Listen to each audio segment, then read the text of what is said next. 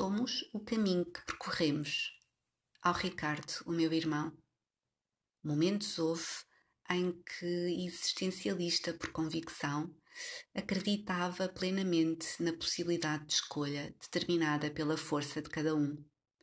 A capacidade de intervenção humana ficou depois para trás, desnorteada na bifurcação, onde se perdeu também a capacidade de enfrentar as dificuldades com um sorriso, na certeza de que não existiriam barreiras inexpugnáveis perante a força anímica.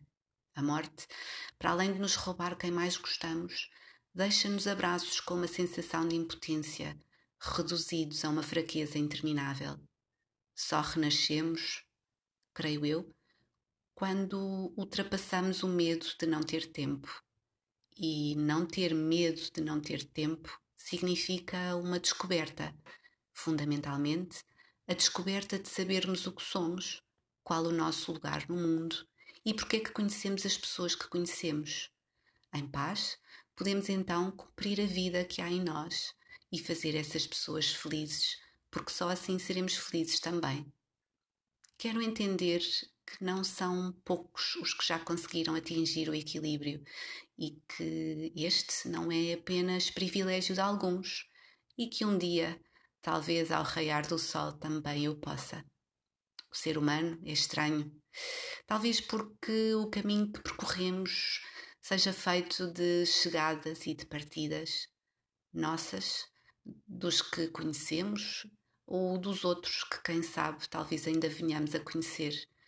Tomamos estranhas decisões de ficar ou de partir, ou simplesmente vamos ou não, porque sim, sem decisão. O primeiro passo raramente é porque podemos e devia ser. Quantas vezes não começamos, não fazemos, não acabamos coisas porque não e deveríamos fazê-lo porque podemos? A esperança surge-me nesta premissa.